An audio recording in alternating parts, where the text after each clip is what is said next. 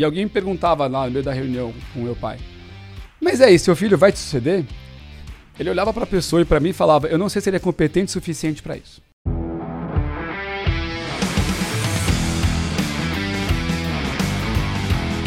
Sejam muito bem-vindos à segunda temporada do podcast Extremos, buscando nos nossos convidados as extremidades, os sentimentos e tudo que acontece na sua vida profissional e pessoal.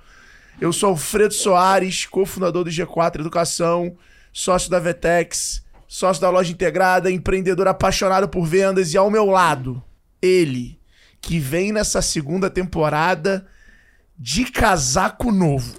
Ele, Bruno Nardon. Fala pessoal, um prazer estar aqui com vocês para essa segunda temporada do Extremos, o podcast do G4 Educação, a evolução da escola de negócio, meu querido. A textura do seu casaco é impressionante. Você viu? Gostosa? Isso tem uma qualidade que não vende no Brasil. Mas posso te falar, cara, olha só. Usei um mêsinho, já tá tudo fazendo bolinha já. Não sei se é tão então bom tampa assim, a marca, viu? não vamos contar a marca pra depois não tomar processo. Porque não é Aramis, entendeu? Ai, olha aí o spoiler! chegou! Ele chegou! Levantei a bola, ele cortou. Hoje, nesse episódio, nessa segunda temporada, com um cara que é um puta empreendedor brasileiro, pai, inteligente, o cara que comanda a moda brasileira, um dos maiores grupos hoje de moda do Brasil. Richard. Ele parece até o Tony Stark, né? Poderia ser uma parada mais. Porra, né? Ri- Richard Stark. O negócio é, é suíço esse nome. Holandês, cara. Holandês, Olha eu isso, sabia- meu. eu Errou por tinha- alguns Eu quilômetros. sabia que tinha pitada europeia. Eu sabia que tinha pitada europeia. Richard Stad. Richard Stad, ele que hoje é CEO da Aramis. Pode falar da nova ou- ou ainda Ainda não, é pra setembro a nova. setembro a nova? Então, porra, ele que é CEO da Aramis e de alguma outra nova que vai vir em breve pra vocês aí. Fala, Desde, irmão. desde 2014, né, com quase 100 lojas ou mais de 100 lojas, vamos descobrir agora. Faturamento aí de 360 milhões ano passado. Então, um grande grupo de moda brasileira. Obrigado por estar aqui com a gente. Acho que mais do que isso, uma marca ícone aí é, do lifestyle masculino, né? Pelo Brasil. O cara tem capilaridade. Exato. acima de tudo. Você vai pra Teresina, t- toma-lhe Aramis. Interior da Bahia, toma-lhe Aramis. Então, assim, o cara sabe ser a Coca-Cola da marca. Muito bom. Tá em Olha. todos os lugares. Olha, com essa abertura, que maravilha estar aqui. Primeiro, prazerzaço estar com vocês. Admiro vocês. Então, prazerzaço. A gente tá feliz do podcast chegar à segunda temporada. Exato. Para nós é uma conquista isso. Foi um mérito de vocês, senhoras e senhores, que curtiram a- de acordo com o que o nosso time pede, que comentaram, que passaram pros amigos, que seguem a gente no Spotify. Mas se você ainda não fez isso e tá ouvindo também, faça agora pra ajudar, senão o time vai parar e vai cortar a nossa verba de fazer É o isso aí. podcast. Dá um like, compartilha e vamos começar. E arrasta. Bora. Richard, conta aí pra gente um pouquinho da sua história rapidinho e um pouquinho da Aramis pra, pra gente começar a te fazer várias, Várias perguntas, perguntas. difíceis aqui. Pô, pergunta difícil é pergunta boa, tá? Então. eu, uma vez eu fiz um, uma- um painel e eu cheguei pro quem ia fazer a mediação e falei: Você quer me atualizar as perguntas? O que você vai fazer? Aí ele olhou pra mim e falou: Richard, it's killing questions. Você vai descobrir na hora. Falei, ah, pois bem, entendi. Então eu caí num painel com Killer Questions, preparado para estar aqui com vocês, com as de vocês também. então, pode vir com tudo.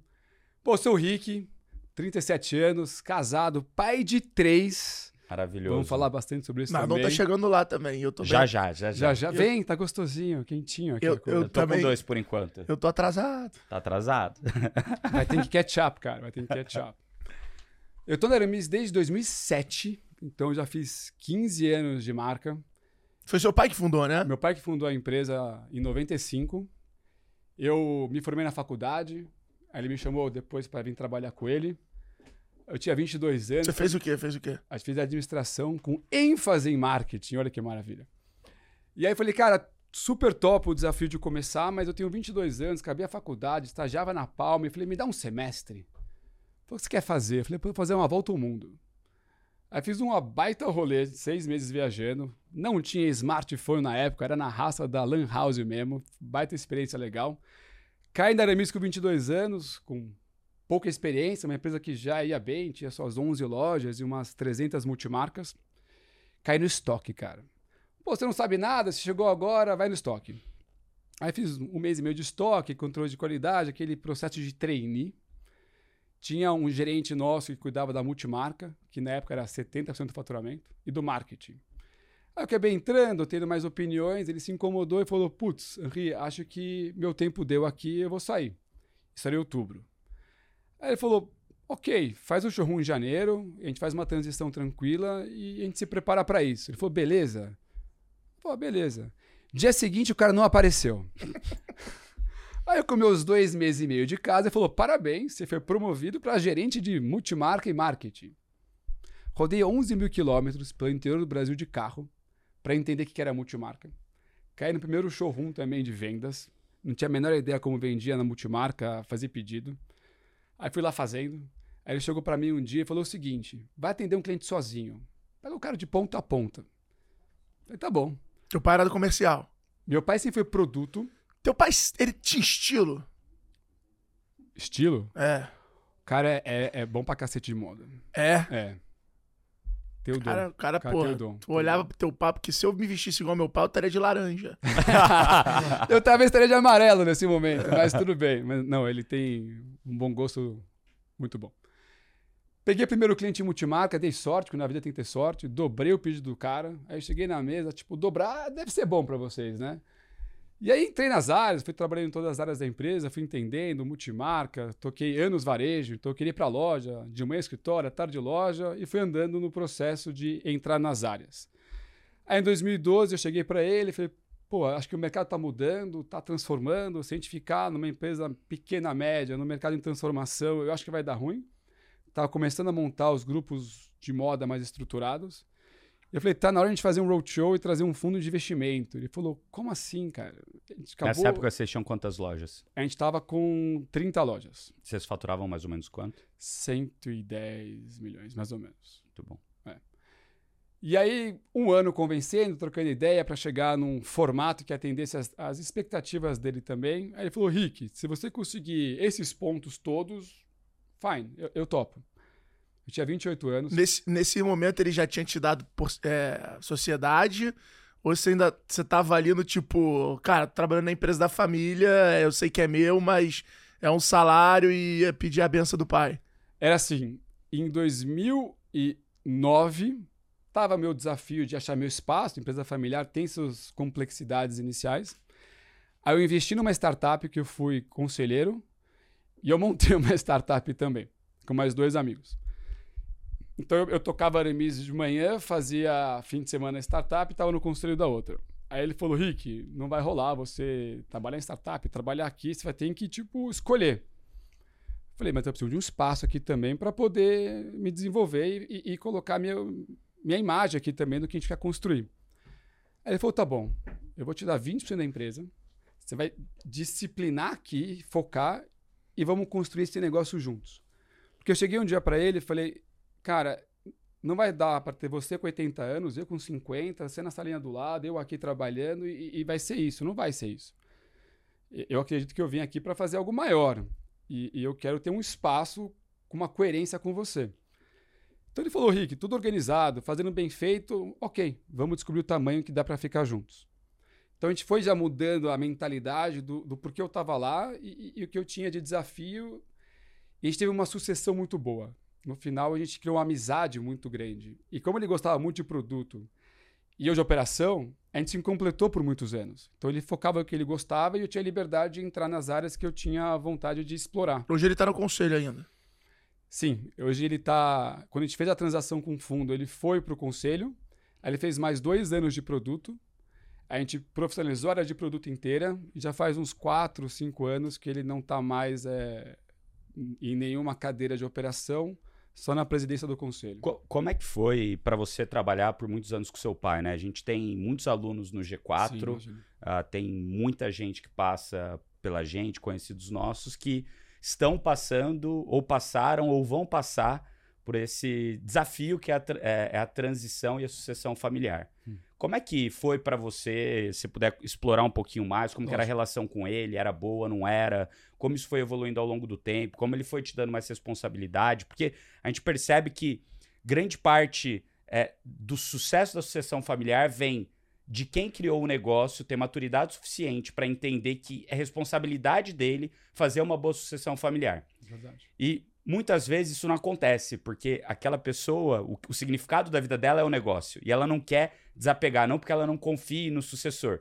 mas porque ela gosta tanto daquilo que ela não quer desapegar. Então conta um pouquinho pra gente como é que foi, o que, que você vê também, que você deve ter conversado e conversa com muita gente que passa por sucessão Sim. familiar, o que, que você vê que funciona bem, o que, que não funciona bem. Boa pergunta, acho que tem vários aprendizados aí. Acho que no começo, a gente tem um respeito pelo nosso pai, porque é nosso pai.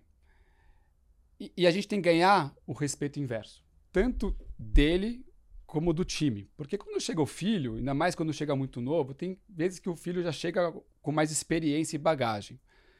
Não foi meu caso. Eu cheguei com pouca experiência, pouca bagagem e entrei lá. Então, eu fui entendendo o meu papel no negócio. E Einstein já dizia, né? Tempo é relativo. A gente tem uma vontade de uma velocidade que às vezes não é a realidade do que acontece. Então, eu por muitos anos estava nessas reuniões e alguém me perguntava lá no meio da reunião com meu pai: Mas é isso, seu filho vai te suceder? Ele olhava para a pessoa e para mim falava: Eu não sei se ele é competente o suficiente para isso. Na lata. Mas o que, que era? Era o jeito dele de falar: Cara, se um dia você for pegar essa cadeira, você vai ter que merecer ela, senão você é meu filho. Então, eu, desde o começo, ouvi muito é, é, essa afirmação em casa. E, e para mim, de alguma maneira, me formou. Eu não levei para o lado pessoal, eu levei para o lado, ok, eu, eu tenho que me mostrar meu espaço aqui. E eu fiz isso muito também com o meu time lá. Minha primeira área que eu assumi, com meus 22 anos, tinham cinco pessoas na área. Eu cheguei na reunião e falei, cara, eu não tenho a menor ideia do que eu estou fazendo nessa cadeira. Vocês estão aqui há mais tempo do que eu. O que vocês gostariam de fazer? que vocês nunca tiveram voz para. Se eu concordar, eu ajudo a fazer. Então eu entendi que quando você entra numa empresa familiar com pouco conhecimento, você tem que chegar com o pé no chão. Você tem que entender que tem algo funcionando, tem um sistema rolando Mas, lá. mas isso é muito liderar hoje, né? eu acho. Ao invés de dar a direção, você ser recurso é, e construir a direção exatamente ouvindo muito mais e, e- e dando essa autonomia do que direcionando e cobrando e falando pra onde tem que ir, assim. Isso, isso não Se só na descobre muitas coisas boas. É, não só na empresa familiar. Acho que Tudo. qualquer Qualquer empresa, empresa, qualquer Depois tipo na de vida, humildade na vida, é o que- que faz a diferença. Depois a gente pode entrar nesse tema específico, que eu tenho uma teoria que eu aprendi que para cada tamanho de empresa precisa de um CEO diferente. Ou você se transforma para ser essa pessoa, ou você sai da cadeira.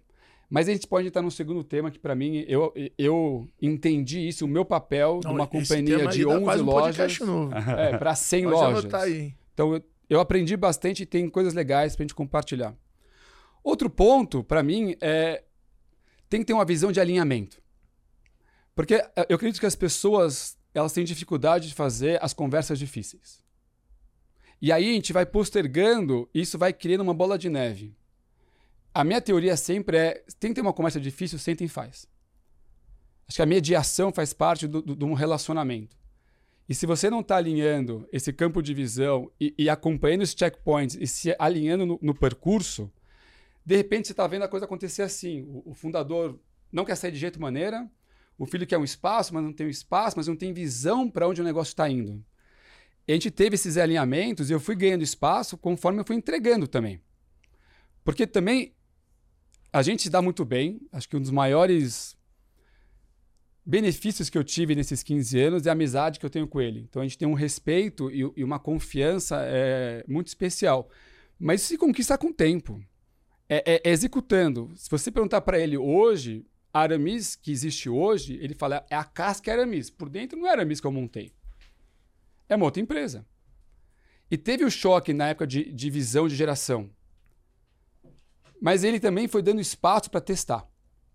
E na época eu tinha um CFO, que era o braço direito dele. O que, que eu entendia? Toda vez que eu chegava com uma ideia na sala, eh, tava na sala o CFO, ele e eu. Nada passava. Nada passava. Falei, caraca, nada passa. Aí eu falei, vou colar nesse cara. Aí eu comecei a, a antes sentar nele, jogar minhas ideias. Chegava na reunião, ele não me apoiava. Aí, depois da primeira dessa, sentei com ele e falei o seguinte: eu tô sendo brother, tô trazendo minhas opiniões. Você pode discordar o que você quiser. Na hora, se você concordou comigo, você me defende, cara. Vamos juntos. Aí eu pilhei o cara. Aí eu entendi que era o caminho para começar a abrir minhas portas. E aí eu pilhava ele, ele concordava, chegava na mesa, a gente discutia e eu fui destravando, de repente, o, o, as amarras. E fui mostrando que o meu olhar de governança, diferente do dele, também podia fazer sentido. E aí a gente foi ganhando essa, é, é, essa maturidade e essa conexão, ao ponto de ele concordar com 28 anos eu fazer um roadshow e 29 assumir uma presidência de uma companhia. Ele tinha essa visão de querer sair depois de um certo tempo para poder ter uma liberdade de agenda. Eu só antecipei um pouco esse movimento então, é, com o roadshow. Existe uma pergunta muito, muito feita para gente: qual é o momento certo de achar um investidor? Hum. Né? E eu acho que investidor não é só um momento. Tem um Não. tipo também, o estilo de investidor. Sim. Nardon tem lá norte, sabe porra bem como é que como é que isso funciona, né? É, na, naquele momento ali, quais foram é, é, é vocês queriam saída, queria liquidez que já estava no negócio de risco muito tempo, que o varejo de moda é um, é um negócio que movimenta muito, mas tem uma margem mais apertada. É, era um negócio para trazer alguém para ajudar na, a criar governança na empresa e fazer acelerar o crescimento da empresa. Assim, quais foram os motivos que te levaram a entender que esse era o melhor caminho? Até porque você foi para fundos mais tradicionais, vamos dizer assim. Né? 2013, acho que é um mercado totalmente diferente de 2022, o, o, o mercado de acesso, né? Quando eu resolvi fazer o Roadshow, lá com meus 28 anos, eu, tinha, eu tenho uma teoria. A empresa tinha que ser maior que a gente. Quando é uma empresa familiar, e meu pai tem toda uma história de vida incrível. Até tentei convencer ele de escrever um livro aí, estou tentando esse processo ainda, que a história dele de vida é, é, é realmente incrível. Então, eu, a vers... eu convenci um café. Ok, então a gente vai marcar um café um com café ele. Um café tá convencido. Eu dei de 70 Lá na Bahia? anos. Eu, eu... Vamos pra Bahia. É... Quando eu cheguei para ele, eu falei, a empresa vai ter que ser maior que a gente. E eu entendo que a gente vai ter que dar um passo de governança importante. Tem empresa domiciliar e tem empresa familiar. Empresa familiar é bom. Tem DNA familiar, tem cultura, tem heritage, tem herança, mas o olhar de gestão tinha que evoluir. E no final, um dos motivos que eu trouxe o fundo, sim, teve evento de liquidez familiar, óbvio, que é uma parte, mas tem uma parte de cash na empresa. Relevante. Porque eu entendi que meu sonho era, é, era literalmente montar uma das maiores plataformas de varejo de moda. E eu tinha esse, é, é, isso dentro de mim. E eu sabia que eu precisava fazer um roadshow, trazer um fundo, melhorar muito a governança, contratar muita gente boa, ter investimento para abrir muita loja. E eu não ia conseguir fazer esse movimento se eu não destravasse um pouco a estrutura familiar. Porque senão a, a velocidade ia ser muito menor. E como que foi o, como que foi o, a reação do teu pai quando você falou isso? Foi engraçado, porque... E, e, e, só uma outra pergunta em cima disso. Você tem irmão ou irmã ou você é filho único? Eu tenho uma irmã que chegou a trabalhar na Aramis uns 4 anos, há 15 anos atrás, e acabou saindo. Uhum. Então eu tenho uma irmã, sim, a Nicole. E quando eu cheguei para ele com essa ideia, o Henri teve sócio a vida inteira. Então ele chegou no Brasil. O Henri é, é seu, meu pai. É seu pai. Então ele chegou no Brasil. Você com... chama ele de Henri no nome... trabalho ou você chama ele de pai no trabalho? Henri. O Henri. nome dele já é fashion, né? Henri. Sabe como eu chamo ele no trabalho? É. Bro. Bro. Fala, bro, beleza? É, não é nem pai, eu não uso muito pai, não, não gosto.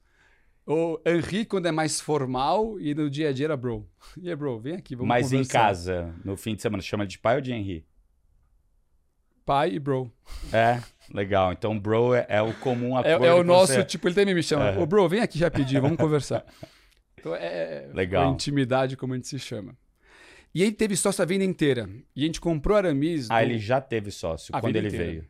Entendi. Desde quando chegou no Brasil, ele foi trabalhar com uma pessoa, comprou uma sociedade e foi sócio dele ele por veio 41 quantos anos, anos. ele tinha quando ele veio? 22. Pro... 22. E ele veio direto da Holanda. Não, minha família é holandesa, mas meu pai é francês.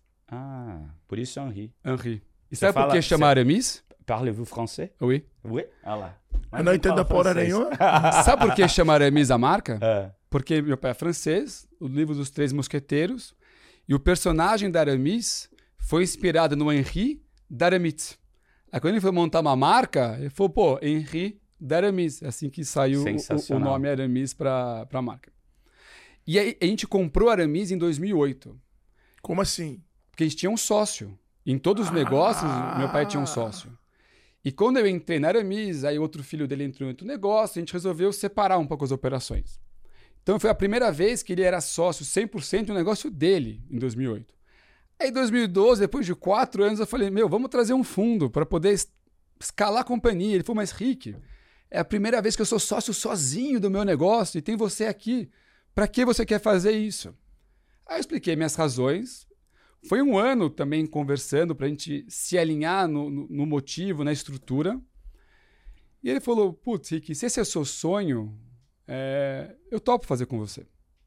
Se você achar e conseguir estruturar isso, eu, eu, eu faço com vocês. Então foi um alinhamento de, acho que, compartilhamento de um sonho que eu tinha de poder construir isso.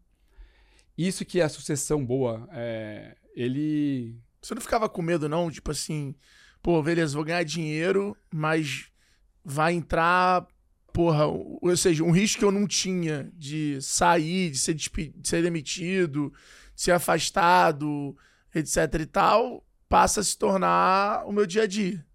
Quando a gente fez o roadshow e na reta final tive uma reunião que eles me chamaram na sala, com, meu pai até estava nessa reunião. Falou, Rick, é o seguinte, você tem 28 anos, parece ser um cara bom? Mas a gente não tem como ter certeza, a gente está comprando é, minoritário, então a gente vai ter uma cláusula. Você vai ser avaliado a cada dois anos. Se você estiver abaixo do orçamento, abaixo dos peers de mercado, a gente pode demitir. Aí o Henry olhou, Falou, sai da sala comigo um minutinho. Aí eu saí da sala com ele. Você entendeu? Cara, hoje você já toca aramis, você já tá basicamente na cadeira, e dois anos, com 30 anos, você pode estar desempregado. Vai dormir dois dias. Se você quiser assinar, eu assino por você, mas você tem que me justificar o porquê, pelo menos. Deu dois dias, eu falei, eu quero assinar. Falou, por quê? Falei, depois de dois anos, se eu estiver nessa cadeira, porque eu mereço. E se não for eu a melhor pessoa para estar aqui, para alguém melhor que eu mas eu estou disposto a, a- a me descobrir no caminho e meio que se jogar. O paraquedas tem que abrir, né? Mas é, é- é tipo se jogar. E, e eu queria fazer essa experiência. Óbvio que com 28 anos, eu entendo com meus 37, quanto a gente é ingênuo e a gente é audacioso, né? A gente é bold, a gente se joga. É, foi complexo a decisão. Mas para mim, em nenhum momento eu fiquei na dúvida por causa de uma cláusula dessa. Nesses dois dias, o que, que se passaram na sua cabeça? Eu vou fazer. Não tem a menor chance de não aproveitar essa Mas oportunidade. você ficou ansioso. Pra quem você ligou pra pegar mentoria, pra pegar opinião? Você ligou pra alguém. Então, eu não tinha a rede que eu tenho hoje boa. não, mas pode ser poder- amigo, personal. Você já era casado na época ou não? Eu tava noivo. E conversou com ela? Sim, ela participou todo o processo comigo. Ela é ela, uma. ela Ela, concordava? sim, ela acredita muito em mim. Eu tenho uma mulher incrível do meu lado que Ela é impulsiona. Ela é. Cara, tipo, pra caralho. É, ela impulsiona. Ela tá lá sempre ajudando a, a abrir consciência e- e coragem de fazer movimentos audaciosos. Eu lembro de ligar para um amigo meu que já tinha feito algo parecido. E eu falei, e aí, cara? Ele falou, Rick, primeiro ele falou atrás, qual é o seu plano B se não der certo essa rodada? Eu falei, "Eu- eu não tenho plano B. Ele falou, como você não tem plano B? Eu falei, eu acredito no meu plano A. Essa ingenu- ingenuidade dos 28 anos maravilhosa. Eu falei, eu tenho um bom negócio. Eu tô com vontade de trabalhar, por que alguém não investiria em mim? Hoje eu entendo que não é tão simples assim.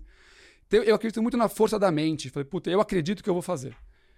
E eu descobri que eu tinha um trabalhão, na verdade, depois que eu assumi a presidência, para realmente organizar e ela ser o que ela é hoje. Mas na minha cabeça, eu estava tão convicto que eu queria fazer esse negócio que não era uma cláusula dessa que ia me tirar. E olha que eu peguei 2015 e 2016, né? Foram anos Anos bem Brasil, difíceis. Brasil bem desafiador. Isso mexeu muito comigo. Depois a gente pode falar um pouco desse sentimento do começo, né? Eu brinco que é que nem você pegar a onda de Nazaré entrar na onda com uma prancha pequena. Cara, você não quer cair da onda de Nazaré, né? Tipo, é um, é um rola pesado. Mas também você fica balançando. E o que eu aprendi nesses oito anos é que eu curto a onda. Esse papo tá numa onda grande. Eu não consigo não fazer isso. É quem eu sou. E tem horas que a prancha cresce, tem horas que a prancha reduz, depende do ano. Mas o importante é curtir a onda. E, e a maturidade vem com o tempo. E eu estou falando de momentos que a gente passou nos primeiros dois anos complexos, depois um momento mais estável, até uma pandemia que mudou todo o jogo. Mas a, a onda tá lá. E, e, essa energia de você estar tá surfando ela, essa adrenalina, é, como bom empreendedor, isso me move. Sensacional. O, o... Quando você falou ali que você fez essa transição, você falou com seu amigo, é, ele perguntou: você tem um plano B? E você falou: não, pô, eu tenho convicção do plano A. O que estava se passando na sua cabeça naquele momento? Porque de fato a empresa era boa, é, tinha uma gestão boa para a época, dava lucro. Sim. Então, no fim do dia, o seu plano A era, quer dizer, o seu plano B era: se eu não conseguir levantar capital, eu vou continuar fazendo o que eu estou fazendo, talvez não na velocidade que eu gostaria, é, mas vou continuar fazendo isso. E, e um ponto que você falou que eu achei super interessante é a importância da inocência de quando você pula para fazer um desafio novo, de você não ter noção, de fato, de todas as condições de contorno, de quanto aquilo é difícil. Porque se você soubesse, provavelmente você não pularia lá dentro, né? E eu vejo que esse olhar, essa vontade, né, que a maioria dos empreendedores tem, de certa forma super inocente, naif, né? Em francês, de, de, ser inocente, vou me jogar, aula, vamos para cima é, é, é, é de fato que normalmente move as pessoas. Porque se elas soubessem a quantidade de risco, a quantidade de problema que você teria, provavelmente você nem entraria na onda. Vamos explorar um pouquinho mais isso. Você vê que hoje, com a idade que você tem, com o conhecimento que você tem, você tomaria a mesma decisão? É, ou hoje, quando você tem oportunidades novas na sua frente você toma esse mesmo tipo de decisão ainda com esse brilho nos olhos, de vamos para cima, ou hoje você já olha todas as condições de contorno que você tem para uma nova oportunidade e dá um passo com mais certeza, mesmo porque a empresa está maior, ser é casado com três filhos, daqui a pouco provavelmente você que vai fazer a transição familiar de novo, sucessão, conta um pouco para a gente disso. Eu não mudaria nada, até porque eu acho que a vida é feita de escolhas que levam para caminhos. O que eu falo para os nossos filhos, que a gente tem esse alinhamento, é arque com as suas escolhas. Não dá para desejar a pessoa ser feliz. Ah, eu quero que o meu filho seja feliz. Isso é uma decisão dele.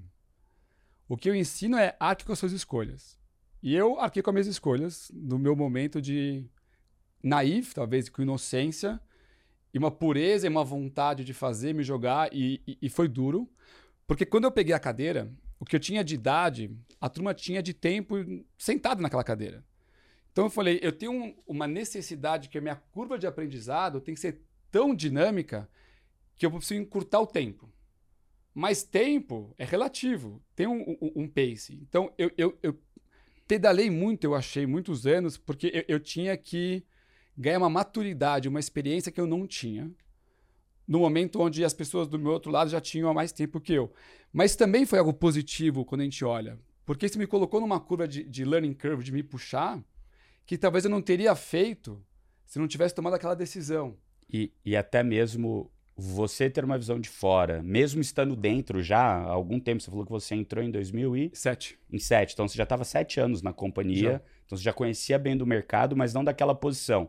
Mas mesmo com essa sua visão de humildade, falar, poxa, é, eu não sei todas as respostas, mas deixa eu fazer as perguntas certas para as pessoas certas, seja dentro ou seja fora, com uma visão não enviesada é o que vai me ajudar a aprender mais rápido e você se colocar nessa posição de, pô, não sei e não sei o que eu não sei, também te deu uma fortaleza. Vejo eu de fora, né, que provavelmente nós dois passamos por isso é, no dia a dia, né? Muitas vezes a gente assume cadeiras que a gente não tem a mínima ideia do que está acontecendo, mas a gente tem que se colocar nessa posição de, pô, eu sou a pessoa forte, eu sou a pessoa que vai tomar as decisões difíceis, mas ao mesmo tempo você tem que se cercar de pessoas boas, seja dentro, seja fora, para tomar essas decisões. Como que foi com o fundo? Ou o que, que mudou do momento que o fundo entrou para os passos depois nessa sua velocidade de aprendizado? Porque antes você estava né, num contexto, jogando um jogo dentro de um estádio, De repente, você pega um helicóptero e tem todo mundo novo, com pessoas novas que podem te ajudar. Como foi o papel do fundo para te ajudar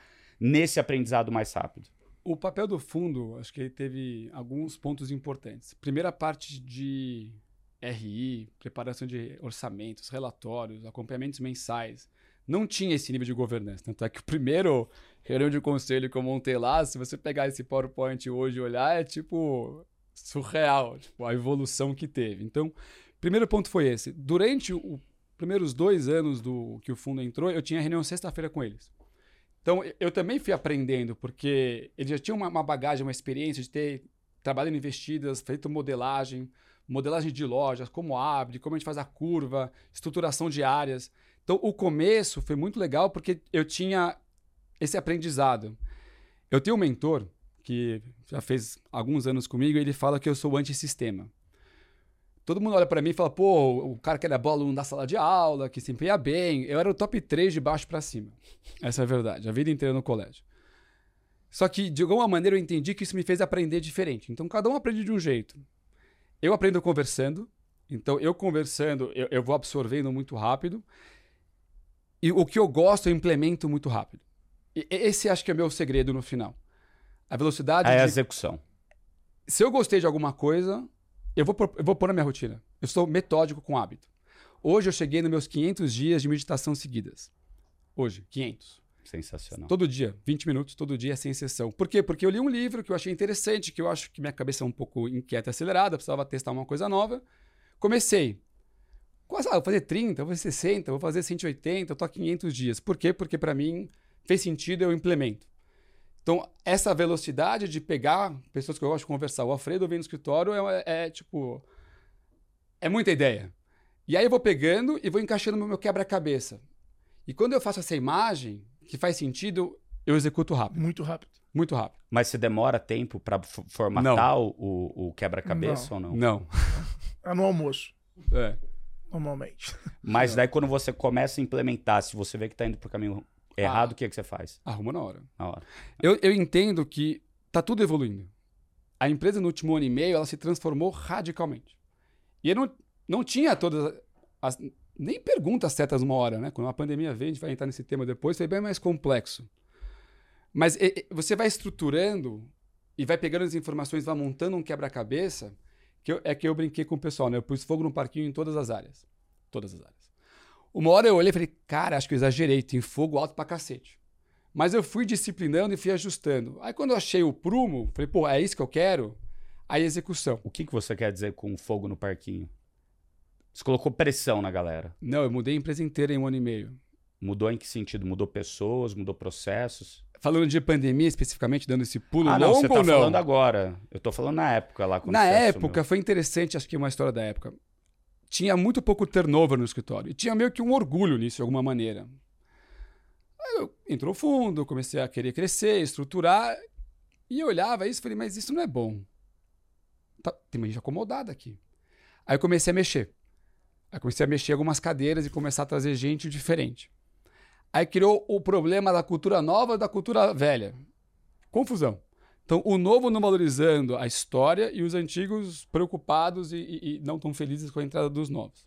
Tanto é que eu tive que fazer um offsite com o time um fim de semana e quem estava mais tempo contou as histórias de como foi do D1 até hoje, quem entrou, o que motivou a entrar.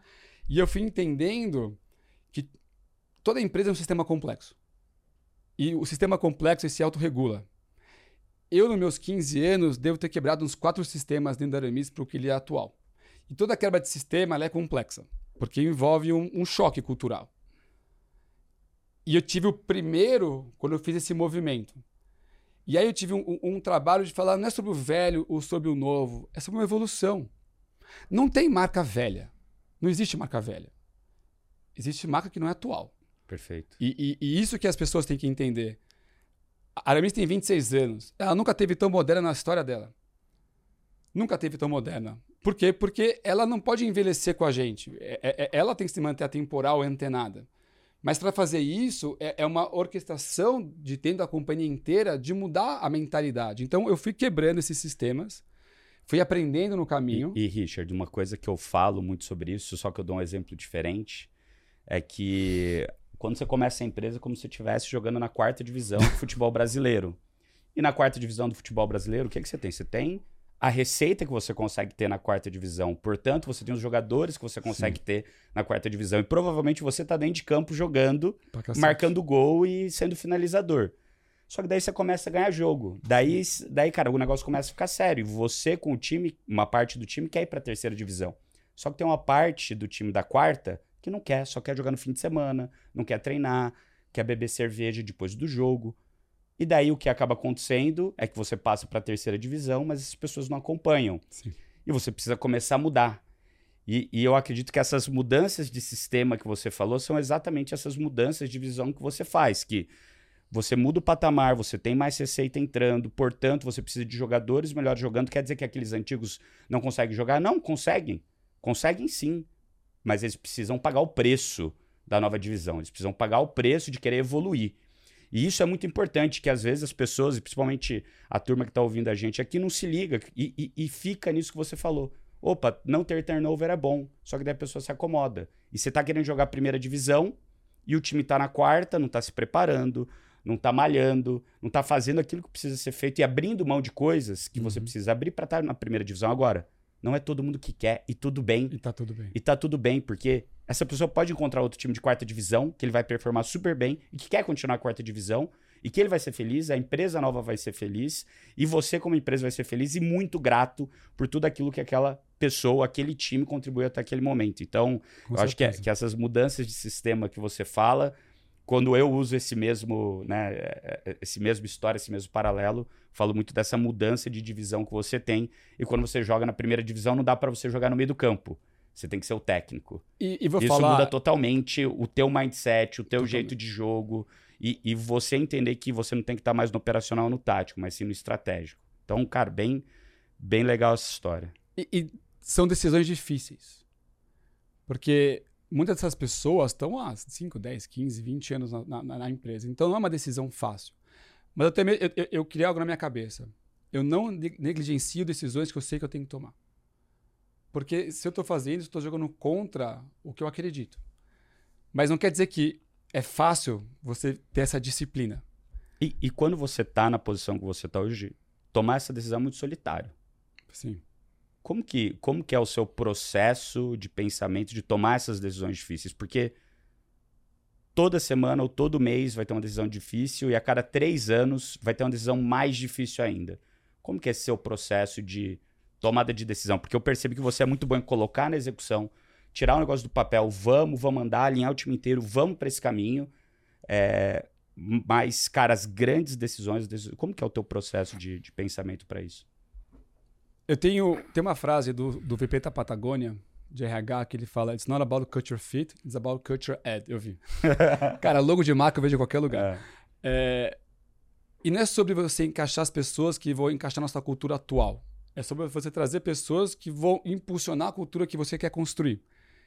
Então, a mentalidade de contratação não, ah, eu vou pegar porque encaixa com uma luva na minha operação de hoje. Se você faz isso, sua empresa vai parar de inovar. Porque a inquietude vai vir de você estar tá sempre se provocando a colocar pessoas na companhia que vão puxar isso. Pensa que uma cultura pode começar de cima para baixo, mas na real ela é multidimensional. Ela é vivida pelas pessoas. E eu me vejo hoje como um cara que traz a visão do que a gente está construindo e eu facilito a jornada do meu time. Quando você entra com esse papel e você entende que só no back-office tem hoje 200 pessoas, essa galera está vivendo a cultura. Ela está vivendo a inquietude, ela está vivendo o movimento. Se alguém está lá numa peça, nessa comunidade, que eu falo que não é família, né? Família você não escolhe. Eu acho que é uma comunidade de alta performance. Se você tem alguém que não está performando no ritmo, o pace da companhia reduz. Perfeito. Isso não pode acontecer. O que eu aprendi nesses últimos anos é ter um pace que a gente está construindo. O meu papel é que a gente continue evoluindo esse pace, mas que a gente ganhe maturidade cada vez mais para poder doer menos, manter a cadência, igual a corrida. Mas Perfeito. se a gente tirar o, o, o, essa, esse pace nosso para acomodar algumas pessoas que de alguma maneira não estão mais acompanhando o ritmo, está negligenciando o, futuro do negócio. E seis meses, se você perder seis meses hoje, cara, é, é, é muito tempo. É muito tempo, é. Um mês é 8% do ano. Se você vai negligenciando e não vai estruturando isso, você está deixando a potência na mesa. Basicamente é você correr para onde a bola vai estar e não para onde ela está hoje. Então é você contratar. Você tem que olhar para frente. Exato, você contratar porque a sua empresa vai precisar, não porque ela precisa hoje. É, não. No futebol é assim, né? Sensacional. No futebol, no esporte é assim. No futebol, o, o, o gênio, o, o goleador lá, o atleta, é aquele que exatamente se posiciona pro cara jogar a bola e pra ele pegar a bola em movimento. Se ele pega a bola parada e domina, o cara já chega para marcar. Então quando você pega Ronaldo, Neymar, Mbappé, todos os caras que jogam no Ronaldo, eles não pedem bola no pé. Eles pedem bola na frente, porque eles têm o ritmo deles, que eles sabem que eles vão chegar e quando ele chegar, ele pode finalizar, ele pode tocar, ele pode dominar, e aí ele vai. Então isso faz com que ele seja muito mais marcável. E eu acho que é isso que a gente está falando aqui. Se você quer ter um negócio onde você. Teu concorrente não vai conseguir te marcar, você vai ser inquieto, você vai estar toda hora em movimento, cara, você tem que estar tá se posicionando para pedir a bola e não para a bola vir pro teu pé. Você tem que apontar para onde você quer ir e não pedir a bola no pé. E, e eu acredito muito que uma das essências da companhia é a inquietude. E não tem cultura certa e cultura errada. Então eu defini que é a cultura da Aramis na minha cabeça. E eu contrato as pessoas que têm que curtir essa beleza no caos. Tem que gostar de. Eu falo que hoje a Aramis é um MBA. A gente vai, esse ano a gente vai terminar com umas 110 lojas, umas mil e poucas multimarcas e uns 470 milhões de faturamento. Então a gente cresceu bastante aí na pandemia, então foi um crescimento bem, bem alto. Então, quando você tem essa estrutura e a gente sabe o que a gente está construindo, se você não tem clareza na cultura que você tem e quais são esses valores, e as pessoas não se encaixam nisso, você vai perder potência. Então, não é todo mundo que se encaixa na Aramis. E tá tudo bem para mim também. Mas o meu papel é garantir que quem está entrando, de alguma maneira, vê valor nisso. Eu faço onboarding com todo mundo que entra no escritório. Da copeiro, quem for trabalhar, menor aprendiz, a, a um, um gerente que eu não entrevistei. E eu faço 20 minutos individual. Pô, mas você é maluco, entra, uma, entra 20, 30 pessoas no mês, você faz individual? Faço. Porque eu olho no olho. Eu falo, me conta como foi a sua experiência da primeira vez que você conversou para estar tá aqui comigo hoje. Que, que te moveu estar tá aqui? Deixa eu te contar a minha história do porquê eu estou aqui hoje em dia. Aí eu vejo a conexão no olhar, porque no final o olho fala muito mais do que a pessoa falando comigo. E eu estou sendo fiel à minha visão de cultura que a gente está construindo, porque quando você vai para um negócio com tantas lojas, Brasil todo, estruturas cada vez mais robustas, é muito fácil a, a empresa virar, tipo, corporativa demais no tamanho que a gente está ficando. Então eu falo, Aramis é um MBA. Quem entrar para trabalhar comigo, o que eu prometo não vai fazer só o combinado. Então não é uma empresa mais pequena, que não tem os recursos para poder contratar gente boa, por ferramenta, fazer os movimentos. E eu acho que eu não sou grande o suficiente que, de alguma maneira, ficou mais burocrático. Então eu brinco que eu tô no meu sweet spot de quase meio bi que, cara, ter decisão, a gente concorda, a gente vai falar e faz. E essa velocidade que tem o lado desafiador que não é todo mundo que aguenta, mas também tem a vantagem. É o ingrediente para fazer um bi. Hã? É o ingrediente para fazer um bi. É? Se vai ser o que vai levar lá agora, não é ideia, porque a ideia já tem uma porrada. porrada de ideia. É, agora é velocidade. E, e manter esse ritmo. E como você mantém o ritmo de uma estrutura do tamanho da nossa, para garantir, porque todo mundo fala, ah, eu sou concorrente A, B, C, a gente tem vários concorrentes, todo mundo tem. Mas fala, pessoal, a maior concorrência que a gente tem é a nossa capacidade de executar nosso plano. Porque isso a gente controla. Quantos clientes a Aramis tem hoje que já compraram roupa lá, sabe? O que eu tenho hoje de clientes ativos que compraram nos últimos 12 meses é, no varejo. Nas suas lojas. Lojas, próprias franquias uhum. e outlets, são 390 mil clientes ativos na base hoje.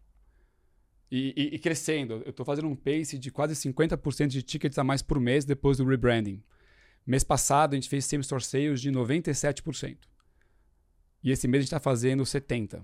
Explica para a galera o que é same-store sales. Explica. Vendas das lojas comparáveis. Venda da mesma loja comparada. No último ano. Vendas das ano. mesmas lojas. Um ano contra ano. Ano contra ano. Ano contra ano. Então você cresceu 97%. A gente deve dobrar loja. a empresa, a gente deve de 19 para 22, a gente praticamente vai dobrar a companhia, sendo que 2020 não, não, não, conta. não conta. Então, se pegar, a gente vai dobrar a empresa em dois, três anos. Ou seja, você vendeu 100 reais no ano passado, esse ano você está vendendo 197. no mês No mesmo- passado. no mês e aí todo mês, mês, a gente está mês- na é. curva de, de same store sales nossa, que é as vendas comparáveis. Então, o que, que eu entendi? Mas você acha que hoje, aí, entrando nesse tema que eu acho legal, assim, você acha que hoje, esse brand da Aramis, a plataforma que a Aramis está criando, é para cada vez reter e fazer esses 390 mil pessoas comprarem Aramis, ou ela tá naquele momento de adquirir novos clientes Aramis?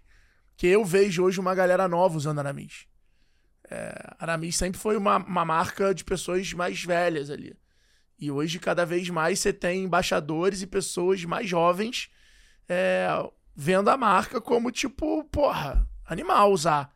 Como um protocolo, um stamp ali, sabe? É, é, como é que tá essa, essa, essa visão, assim, de tipo, cara, vamos cuidar dos nossos 390 mil, dessa comunidade de cliente?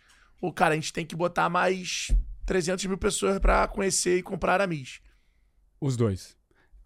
Dados. A gente tinha orçado terminar o ano em 380 mil clientes no final do ano. A gente bateu 390 mês passado. Quer dizer, a gente deve para quase 500 mil clientes. A gente tinha desenhado no, no- orçamento da companhia muito menos. O que, que eu aprendi? É, a gente tem 7 bilhões de pessoas no mundo. Então a gente tem 7 bilhões de mundos, cada um no seu mundinho. A marca já estava evoluindo. Produto, comunicação, mas o consumidor não percebia. Por quê? Porque para ele perceber uma mudança no seu mundo, cara, você tem que transformar o seu mundo. Então, quando a gente mexeu em posicionamento, em sortimento, em logo, layout de loja, comunicação, digital, CRM com mídia e performance integrando num- num- numa célula só, reformando loja, quando a gente ajustou isso, quando a gente vê esse crescimento que a gente está tendo, é, é a junção. Então tá vindo muito cliente novo. Quem mais compra na marca é 30 a 40. Mas a base que mais cresce é 20 e 30 de consumo na marca. E eu não trabalho por idade, eu trabalho por atitude. Mas se o cara se identificou com o produto, welcome. E aí veio a estratégia que a gente está desenvolvendo até na plataforma juntos, de conteúdo. Eu preciso fazer com que esse cara entenda que essa visão o destino número um de lifestyle do homem envolve Aramis, envolve uma marca nova, envolve o lançamento do nosso marketplace com curadoria de marcas legais e plataforma de conteúdo para engajar ele. Então, o que a gente tem visto? Nosso LTV crescer, porque a frequência do consumidor está aumentando, o cliente on e off, que está hoje comprando os dois canais, ele tem um LTV três vezes maior, então ele está ganhando mais tração nisso. Meu time de vendas aprendeu a digitalizar a mente e, e a experiência para poder conectar com o consumidor além do físico. E o físico voltou com tudo no, no fluxo no shopping. Aí quando você junta esses fatores, reposicionamento de marca, com N pontos de contato nisso, o consumidor olhando para a loja e falando, opa, não é que Aramis mudou mesmo? E está diferente? Vai na loja consumir. Aí tem todo o trabalho de CRM integrado. Tem a parte de mídia de performance. A gente analisou toda a parte de mídia de performance também, porque isso é tipo o piloto nosso para É garantir. core de negócio. É hoje. core hoje. Então a gente trouxe para dentro de casa. Fizemos toda uma estratégia de CRM. Estamos desenhando o nosso loyalty. Quer dizer, não tem uma bala de prata. É isso. Você quer fazer algo realmente escalável e transformar seu negócio? Não dá para fazer pouquinha coisa de cada vez e achar que o consumidor vai perceber. Talvez ele vá, vai demorar dois, três, cinco anos. Ou you gotta be bold, fazer um negócio mais audacioso. É, eu falo que eu não recomendo fazer muitas dessas numa empresa só, porque é- tem seu risco de execução e sua complexidade. Mas eu já me vi muito fazendo coisas por oportunidade e eu me vi em 2020 tendo que fazer decisões por necessidade. E, e- e- é um outro play na cabeça.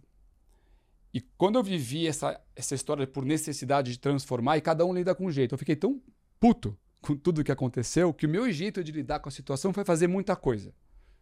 Foi meu jeito de lidar com tudo que aconteceu. E para as pessoas né, não é fácil. Ah, vamos transformar a empresa. Cara, vai doer pra cacete. Tem gente que não vai aguentar o tranco. Você vai ter que contratar uma excursão de pessoas para poder dar robustez. Você vai testar coisas novas, não sabe se vai dar certo. Quando você mexe numa marca, como a gente mexeu, você tem uma chance de acerto e erro. Tanto é que o Henry chegou para mim um dia, depois que passou Bro, tudo. bro, o bro. bro chegou para mim e falou: Agora que passou tudo, eu vou te falar. Para mim, você foi no meio a meio. Você foi all in. Ou você acertava, ou você errava geral, e para mim tava em meio a meio. Aí eu olhei para ele e falei: Eu vou ser sincero para você. Eu tava 80 a 20. Eu tinha 80%, 80 de certeza que eu sei que eu estava fazendo e ia dar certo, eu tinha 20% de certeza que podia dar errado alguma coisa. Mas é o que a gente falou: põe uma visão, faz a estrutura, vai para a execução e ajusta. Nunca vai sair perfeito o seu plano. E se sair perfeito, talvez se demorou demais ou, ou, ou tem uma coisa estranha. A gente foi testando e a mentalidade da companhia foi mudando. Todo mundo fala de transformação digital.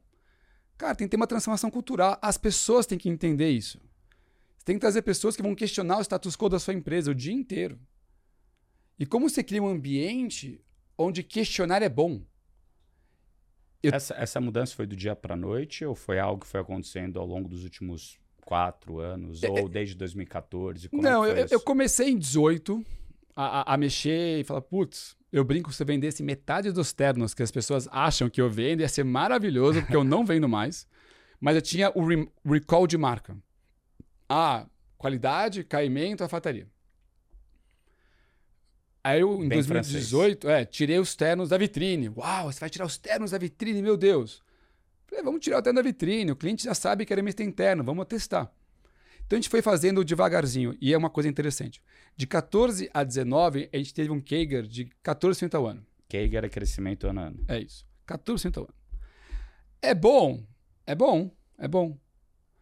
Mas é ruim também. Porque priva de fazer movimentos mais audaciosos pela consistência do crescimento. Então, teve uma pandemia, eu brinco, eu brinco, né? Se eu pudesse não ter passado por isso, eu preferia não ter passado. Mas é o que é, aconteceu. Ver a empresa cair 93% no mês, 85% no outro, 75% no outro, sem nenhuma clareza do que ia ser o futuro desse negócio, também provocou dentro de mim de olhar para a Aramis e falei: eu sei o que eu quero fazer aqui. Agora eu preciso executar uma visão nova. E tinha que mexer na empresa inteira, mas você vai ter coragem de fazer algo tão radical, um negócio que cresce 14% ao ano? Menos. Mas quando o negócio é downhill, é a tua oportunidade de, de olhar para o seu negócio e falar: eu vou transformar esse negócio inteiro. Para ter feito de 21 contra 19, mesmo com lockdown de dois meses, a gente cresceu 25% a receita. Esse ano vai passar de 30%. Sobre 25% do ano passado. Quer dizer, precisou de um movimento é, surreal que aconteceu também para a gente olhar para dentro. E quais foram as grandes mudanças que vocês fizeram durante. É, acho que assim, né? O podcast ele chama extremos. Sim. E a gente já não fez a pergunta extrema para ele. Vai para a pergunta extrema. E, e, e, que eu acredito que tem um pouco a ver com isso, né? A gente foi criando eu aqui. Eu achei que tu ia até deixar ela de fora da temporada. Não, pô, não. Tá aqui. Uma pergunta, pergunta. Qual, não, qual foi o pior dia da sua vida? E, e, acho que talvez tenha uma resposta no lado profissional. No lado pessoal, a gente pode falar depois, mas qual foi o pior dia da sua vida no lado profissional? Não, o pior dia, não importa o lado. Olha, quando eu vi o primeiro mês, esse negócio cair 93%, é, e eu não tinha clareza do que eu tinha que fazer. É, eu também reparei que a gente estava indo muito bem, mas tinha falhas operacionais, que de alguma maneira elas não apareciam pela performance dos canais. Exemplo, um digital mais robusto.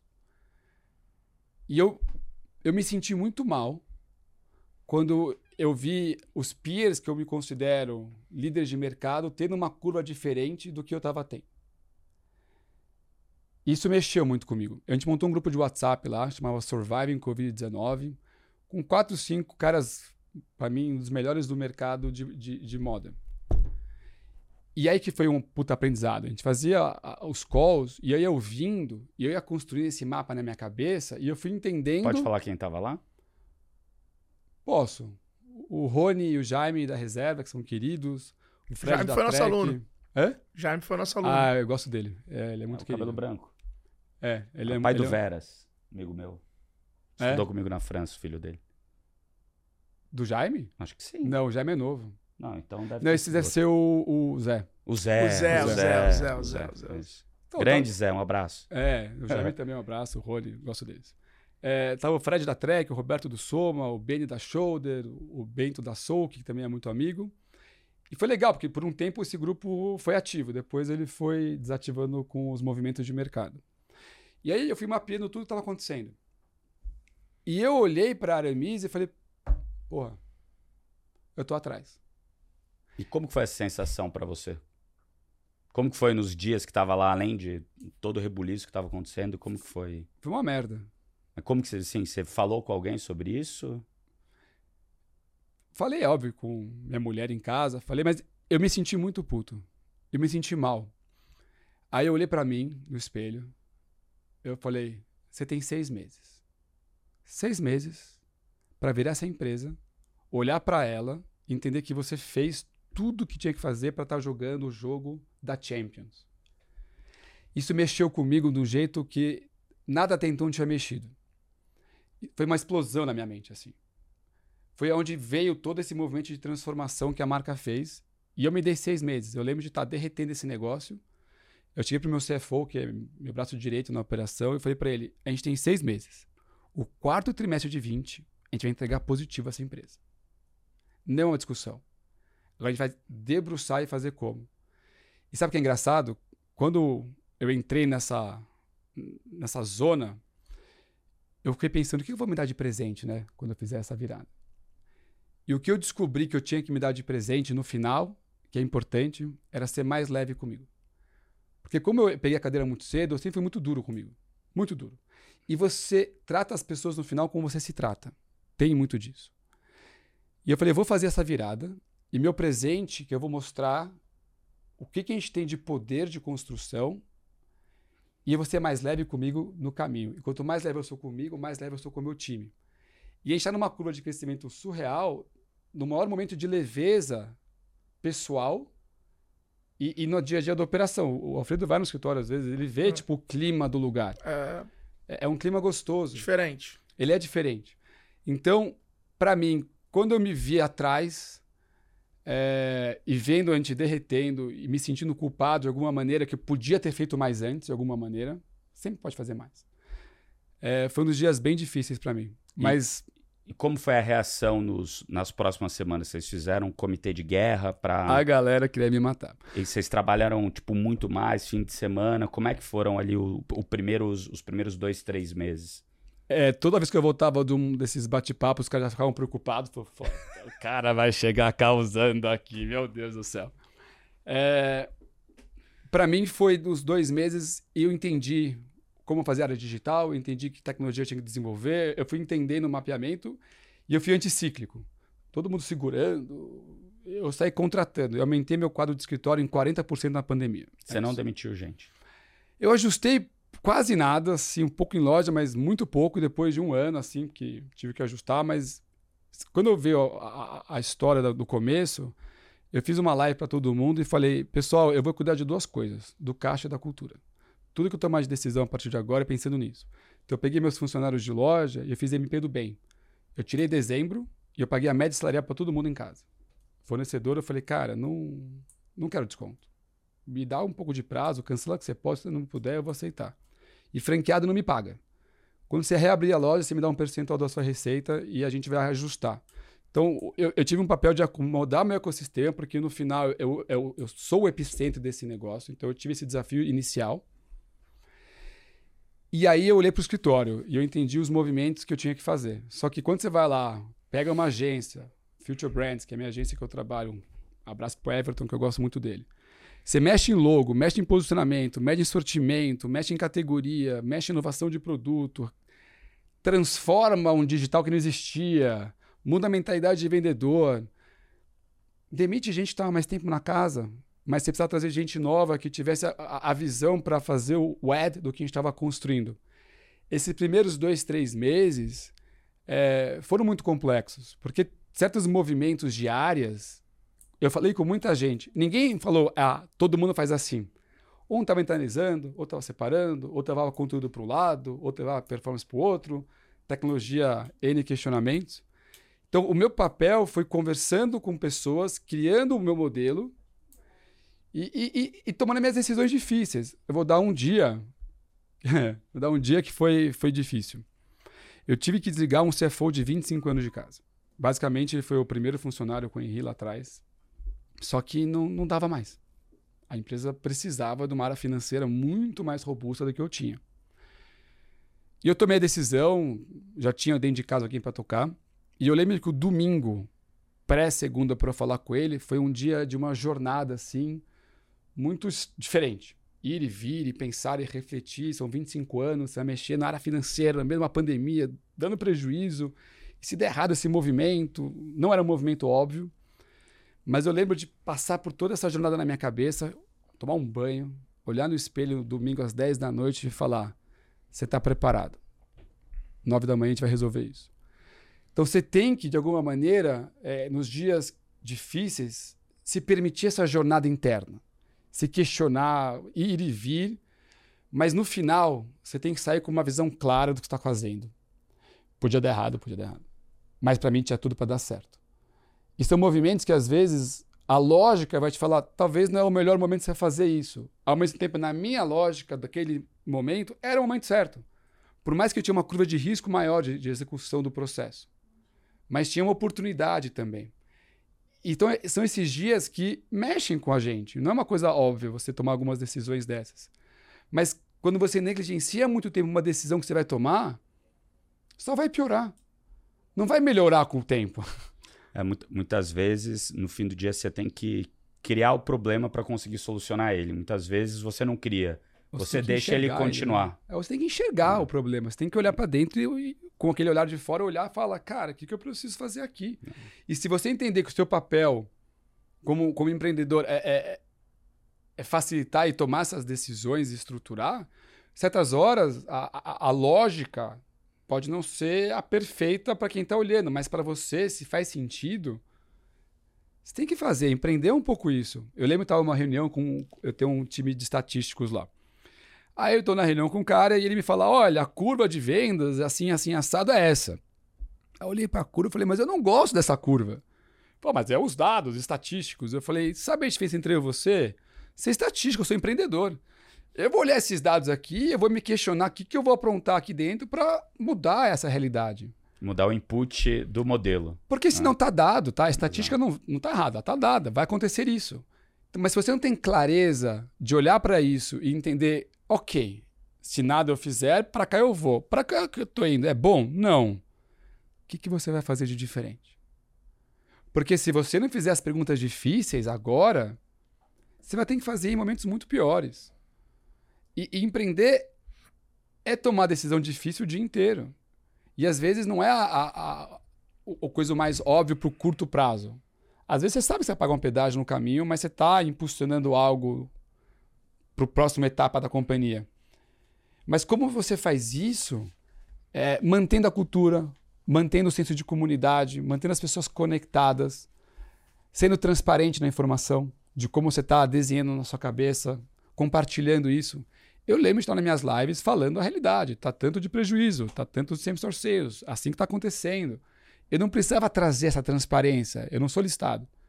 Mas eu quis trazer as pessoas para dentro, porque eu acredito muito quando você traz consciência para a situação, com um bom senso e um senso crítico, você toma boas decisões. Mas se você não traz com clareza para a consciência que está acontecendo, a probabilidade de você tomar decisões erradas é grande. Queria aproveitar que a gente está falando de digitalização para entender de você. A gente vive hoje a era das DNVBs, Sim. né? Das Digital Native Vertical Brands, que são as marcas nativas digitais que estão muito mais construindo audiência e fazendo o que a audiência quer do que construindo produto para construir para encontrar audiência. Como é que você vê o futuro do varejo nessa nova ordem mundial do digital, do comportamento mudando em ciclos curtos, os influenciadores criando suas próprias marcas? É, como é que você vê isso aí? O que, que você espera? O que, que a galera que está assistindo a gente é, tem, poderia ter de, de visão do Richard? e o que, que você, obviamente, está traduzindo isso para mim? Primeiro, é, todo mundo falou que a, a pandemia é, mudou hábitos, mudou tudo.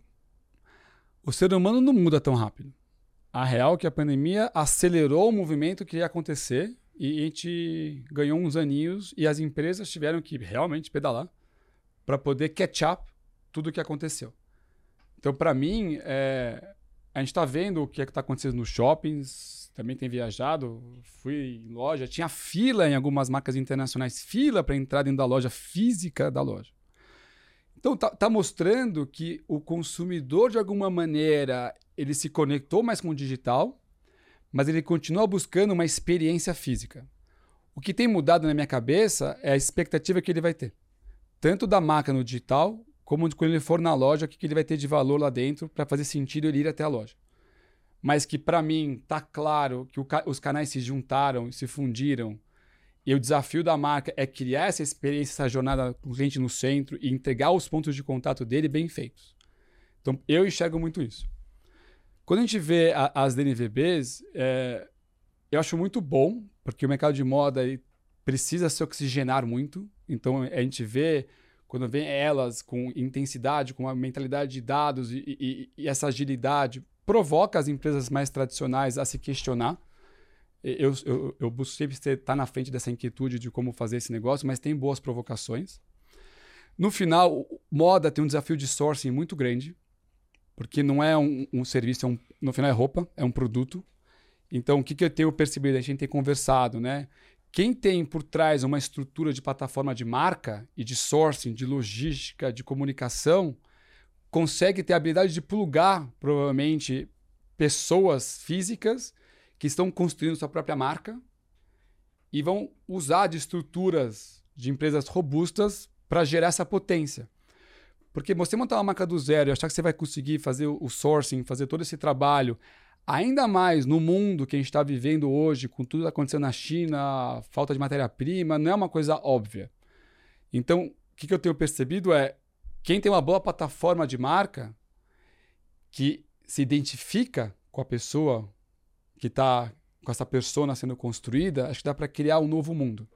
Quando eu estava agora em Firenze, eu fui na feira de moda italiana lá.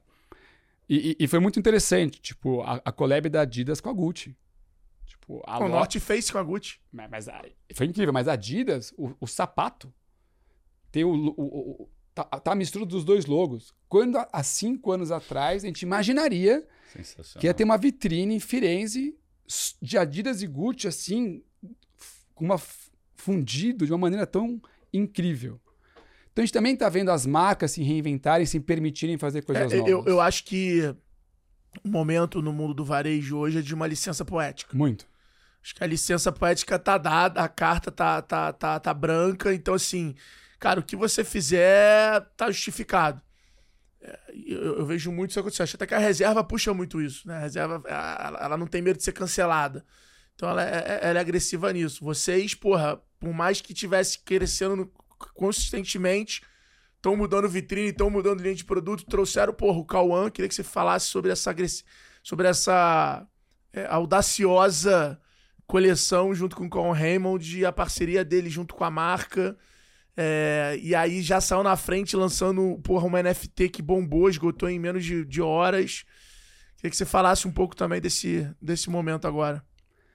Então, é, quando a gente passou esse último ano e meio, acho que uma das coisas que me trouxe também é a visão de abrir a mente.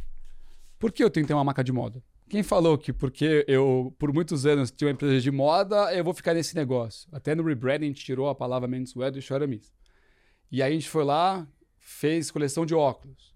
A gente licenciou calçados. A gente montou o primeiro marketplace de lifestyle masculino, curadoria de marcas. Agora a plataforma de conteúdo para poder engajar e trazer conteúdo legal para a nossa audiência. Então são todos os movimentos. Fica até a dica aí, galera. Alamis Way. Acessem lá. Tem conteúdo, tem coluna minha. É verdade. Coluninha do Alfredo Abbas. Tem coluna, tem os insiders, tem área de community. Então, quem viaja pode recomendar restaurantes, onde foi, para as pessoas também poderem se engajar. Então, a mentalidade do que a gente estava construindo, meio que ela abriu. A gente vai lançar uma marca nova agora em setembro, uma coisa que ninguém fez até então. Então, se eu vou lançar uma marca nova, tem que ser uma coisa bold, que não tem ninguém igual fazendo. Então, teve então, um trabalho para desenvolver esse negócio. História do Cauã. A gente estava desenhando para lançar o um marketplace nosso é, esse ano em 2022. O Luciano, que é um amigão meu, ele pegou a, e virou agente do Cauã. Aí ele me liga e fala: Rick, acabei de assumir aqui a, a tua agência no Cauã, vamos conversar? Falei, putz, Lu, vamos. Não tenho nada orçado para fazer algo com essa magnitude, mas vamos sentar e conversar. E essa é uma das belezas que eu brinco do tamanho que a gente tá. É, se faz sentido, eu vou lá e faço. É, essa é a vantagem. Aí a gente começou a conversar é, e eu tinha visto muito a Anitta no Bank. Aí eu falei, Lu, uma campanha eu não vejo muito sentido. Mas se ele quiser sentar para trocar uma ideia, ver se a gente se conecta, de visão do que a gente está construindo, ele participar ativamente mais da companhia de uma maneira que faça sentido, a gente colocou como trend hunter, a gente não quer colocar um cargo executivo, porque a gente uhum. sabe que isso também cria N outros, outros desafios. Então era um cargo mais institucional. Tanto é que ele brinca, né? Ele falou: a primeira vez que eu fui entrevistado para fazer algo com uma marca foi com você. Porque normalmente só eu sento para conversar quando me contratam, né? E você quis sentar comigo antes de me contratar. Eu falei, sim. Não estava no meu orçamento fazer um negócio desse, mas eu estou disposto a fazer se a gente se conectar nesse negócio. E aí comecei a falar, eu quero teu olhar. Vamos fazer uma collab juntos. Vem fazer curadoria de marcas com a gente. Vem se envolver. E primeiro, o Cauê é muito legal. A gente se, eu criei uma amizade super legal. A gente se encontra bastante para conversar. E ele viu que tudo que eu estava vendendo eu estava entregando. Então era uma verdade. Não queria que ele simplesmente colocasse lá o rosto dele. Tanto é que a gente lançou a primeira collab, que o cara desenhou a collab dentro dele. E, eu estava no, no, na estreia do na pré-estreia do filme dele, aí assistindo o filme, acabou, ele me encontra e fala: Cara, tive uma ideia. Falei, qual a sua ideia? Vamos fazer uma coleção de onça. Falei, de onça? É, tô com uma ideia de uma jaqueta também, assim, assado. Eu pensei nessa onça, porque eu acho que isso vai ser muito legal pra gente falar em moda masculina. E tá lá a collab dele desenhada, a quatro mãos com o nosso time. A gente lançou junto. Ele gravou um conteúdo explicando a ideia que ele teve do produto, como foi desenvolver com a gente o negócio. Já vamos fazer outras agora para esse ano e ano que Roupa vem. Roupa com história, né? É, e, e, e, tem uma narrativa por trás como a gente construiu, por que ele quis fazer a onça, está tudo explicado na história. Então, para mim, fazer uma campanha qualquer é muito dinheiro hoje em dia. Acho que tem maneira de você se conectar com o consumidor. Eu te falar isso, eu te falar, você acha que é. Hoje eu vejo isso estando lá dentro, junto com você. Queria até que você respondesse sobre isso, tipo, o que que. Qual que você acha que é o papel de um advisor? Qual a importância de ter mentores? Sei que você faz parte de grupos é, de mentoria, né? Igual é, o G4. Já deu mentoria no G4 do Digital Commerce. Já. É, o que você acha sobre ter alguém grande versus ter um grupo de pessoas pequenas? Eu sei que a gente está construindo os dois lá para exatamente é criar toda a plataforma, mas é, com, a tu, com a tua bagagem, para quem está começando, começaria por onde? Um dos presentes que eu dei para a companhia na pandemia foi um conselho consultivo. Então, a gente montou um conselho consultivo de quatro pessoas muito queridas, é, que tem é, o desafio de pôr inquietude lá e provocar a turma toda. Então, quando eu montei meu conselho consultivo, eu peguei as quatro horas, peguei uma hora e meia para meu CFO e eu e eles trocar ideia de visões estratégicas mais longas, e eu fiz questão de pôr o meu time para apresentar os projetos que a gente estava construindo, para pegar a opinião deles e, e envolver a, o minha, minha, time de liderança, até para ver o que, que é um, um C-level, um VP de companhias grandes, o olhar que eles têm para todo mundo subir a régua. E como eu faço parte do IPO e eu tenho um, o privilégio de ter uma rede muito boa de gente incrível do meu lado, eu sei a importância que tem é, ter alguém que você admira que vai te fazer as boas provocações e, e vai te evoluir. Então, eu gosto da ideia de ter um mentor, talvez mais exclusivo para você, alguém maior que você tenha essa troca. E eu acho legal montar um time de pessoas para poder ter olhares diferentes sobre a mesma situação, para poder aumentar o campo de visão da tomada de decisão dos projetos que a gente está tocado na companhia. Então, é, tem um equilíbrio. Mas pegar uma pessoa muito, muito senior é, só para você pode ser uma coisa muito boa. Por exemplo, eu coloquei você muito comigo e com a Ju. Então, é, é um privilégio, no final. A Ju fala que ela sai das reuniões com você, meu, com a mente explodindo. É um privilégio. Então, quando a gente consegue dar acesso a pessoas que a gente admira, para a gente ter esse contato é muito bom. Se a gente consegue descer para o time, é melhor ainda, É, porque e- eles também se desenvolvem no caminho. E acho que a grande diferença, né, é que, é, é- é- e é o que o Nardão fala muito e, e faz também muito bem, que é desenvolver a pergunta. Ir lapidando a pergunta e não chegar que nem a consultoria ou que nem alguém cagando regra, falando, ah, porra, faz isso aqui, porra, tive essa ideia fora. É, é construir a ideia, é, é- é muitas vezes Inception, a pessoa fala, cara, e se? Porra, olha, olha para isso, vê o que, que tu. Você sabe ali, você quer contribuir, mas na verdade naquele momento você tem que falar, cara, olha pro Rock in Rio, porra, vai ter um muito cliente nosso do Brasil todo no Rio durante aquela semana. O que, que será que daria pra explorar isso? Você sabe que você quer falar isso, isso, isso, mas no final você não fala. Você só fala assim, cara, será? Porque é isso, é o pertencimento da pessoa. Acho que é, eu que trabalho muito com ideia, de- ao lado da criatividade, o pertencimento da ideia muda o jogo. O quanto Sim. você é, faz parte da construção daquela ideia, da idealização daquela ideia, muda o teu engajamento e muda o jogo. Concordo. E às vezes você tem que ser papel, às vezes você tá lá jogando ideia pra galera pegar, às vezes você tem que ser mais pragmático, de, tipo, né? Explicar um pouco melhor. Eu acho que tem um equilíbrio do momento, do projeto e do time. E acho que nosso papel é saber a hora de, puta, vem pra cá, vai pra cá, confia. E a hora de falar o que vocês querem fazer e deixar a turma testar. Eu acho que dependendo o, o momento do projeto e a decisão, você consegue entender o seu movimento e o seu papel na, nessa- nessa mentoria e direcionamento. Estamos chegando no final desse primeiro episódio incrível. Maravilhoso. Richard Stad. É um bom. nome muito sofisticado, um nome moda, fashion. Um podcast fashion que quem tá ouvindo a gente aí vai ter nos comentários um cupom pra você comprar no site da Aramis, aí, na descrição. Então fiquem ligados aí que o Richard com certeza vai dar de presente aí pra você, nossos ouvintes, que compartilhar esse podcast maravilhoso. Jogamos ele aqui na posição difícil, Muito né? bom isso, eu adoro isso. É, cara, a gente tem algumas perguntas de bate-bola assim no final, antes de entrar na, na, na, na- na pergunta do milhão. É, Qual o dia mais feliz da tua vida? O dia mais feliz, ah, nascimento dos filhos, é difícil ganhar isso. E quem foi a pessoa que você ligou primeiro? Pessoa que eu liguei primeiro, ninguém. É, meus pais estavam lá, todo mundo na época que dava pra estar todo mundo junto, eu, eu não liguei pra ninguém primeiro. Eu curti bem aquele Qual, momento. qual, assim. qual o sentimento desse momento? A palavra que define o sentimento desse momento? Conexão. Eu gosto muito de energia. E cada filho que nasce lá faz lá o, o pezinho e eu faço uma energia assim de conexão, de falar, ó, seu teu pai tá aqui, ó, essa é a minha energia pra gente se conectar. Então, meus três filhos que nasceram, eu tive esse momento de eu e ele, pegar no colo, é, colocar no peito, sentir pele com pele. Acho que tem coisas que difícil de descrever, é uma, é- é uma experiência, uma sensação é, muito especial. Boa. Se você. Essa é boa, né? Tu gosta dessa perguntinha? Manda, manda. Se você tivesse a chance de ter um superpoder pra acabar com um problema no mundo, qual seria esse problema? Engraçado que eu vi uma, um vídeo do Elon Musk e ele pergunta se você pudesse ter um superpoder, qual seria? Ele fala sorte. É verdade. Porque quem tem sorte, no final, consegue qualquer coisa. Então eu, eu gostei muito dessa resposta. Então, se eu pudesse ter um superpoder, ia ser sorte para onde eu colocasse minha mão tivesse um impacto positivo.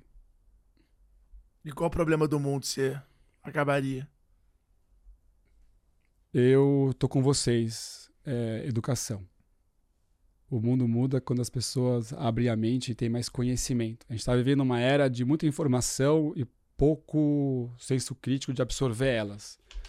E a gente está precisando é, dar esse superpoder para as pessoas, porque é a única maneira que a gente tem de realmente é, mudar uma sociedade. Muito bom. Tô com vocês aí Muito no G4. bom. Senhoras e senhores, estamos hoje aqui agradecendo a presença do nosso convidado, mais do que especial, Richard Stead, CEO da Aramis. Richard, obrigado. Em nome do Merci. G4. Ah, Mandou o teu francês. Esse é o soltar, né? oferecimento que da Aliança soltar. Francesa aí. Então, compartilha esse vídeo, dá um like, comenta aqui o que que você gostou, os trechos que você gostou e manda para aquele amigo teu que você acha que um trechinho desse podcast vai fazer muito sentido. Eu vou mandar pro Thales. Boa, eu gosto. Nardon, vamos, vamos quebrar nessa É. segunda temporada. Eu quero ver você encerrando. eu já encerrei, acabei de fazer. Não, não, faz bonitinho, tem que Não, mandar não, seguir. não, não, não, Tem que mandar seguir. Não, isso. não, não. Tem que fazer bonitinho. Pessoal, meu Calma aí, muito- calma aí, Não, deixa não, eu não, filmar. não, não, é tão bonitinho. Acabei de fazer já. cara. Não, faz É direitinho. muito tem que falar né? pra Isso é, seguir. Você tem que falar pra Vamos seguir. deixar o convidado. Primeiro podcast que o convidado que iniciar. já foi, já, cara. Valeu, galera. Um abraço. Galera, curta aí o vídeo, deixe seu like, deixe seu comentário. Não esquece de compartilhar nas redes sociais e marcar a gente lá. Arroba Alfredo Soares. Arroba Bruno Nardon. Arroba Richard Stade. E siga a Aramis lá no Instagram. Tamo junto, bora vender. A gente se vê no próximo episódio. Valeu!